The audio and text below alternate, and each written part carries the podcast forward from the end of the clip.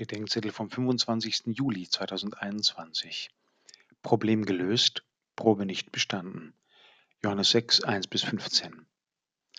Als die Zuhörer Jesu Hunger bekommen, stellt er seine Jünger mit einer Frage auf die Probe. Wo sollen wir Brot kaufen? Aber worin besteht denn diese Probe und haben die Jünger sie bestanden oder nicht?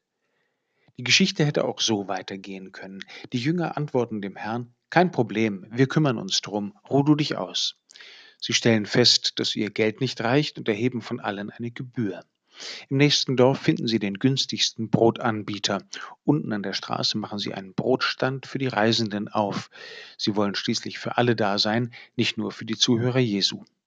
Am Ende ist nicht nur Brot, sondern auch Geld übrig. Der Service war erstklassig.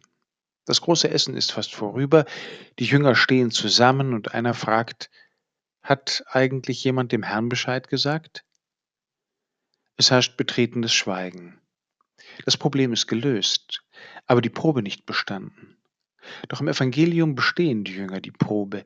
Erstens, indem sie sich ihrem Mangel an Mitteln stellen.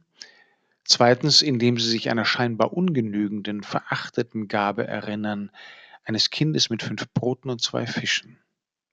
Und drittens, indem die diese nicht ernst genommene Gabe Jesus zur Verfügung stellen. Was sind die unterschätzten Gaben für den Hunger unserer Zeit?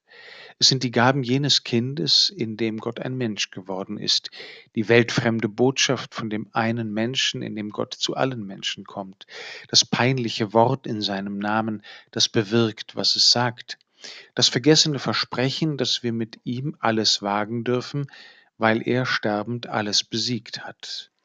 Der unmerkliche Hauch des Geistes, der Menschen zu liebenden Macht, wieder den Hass.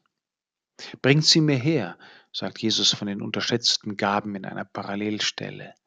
Bringen wir sie ihm und teilen wir sie mit ihm aus.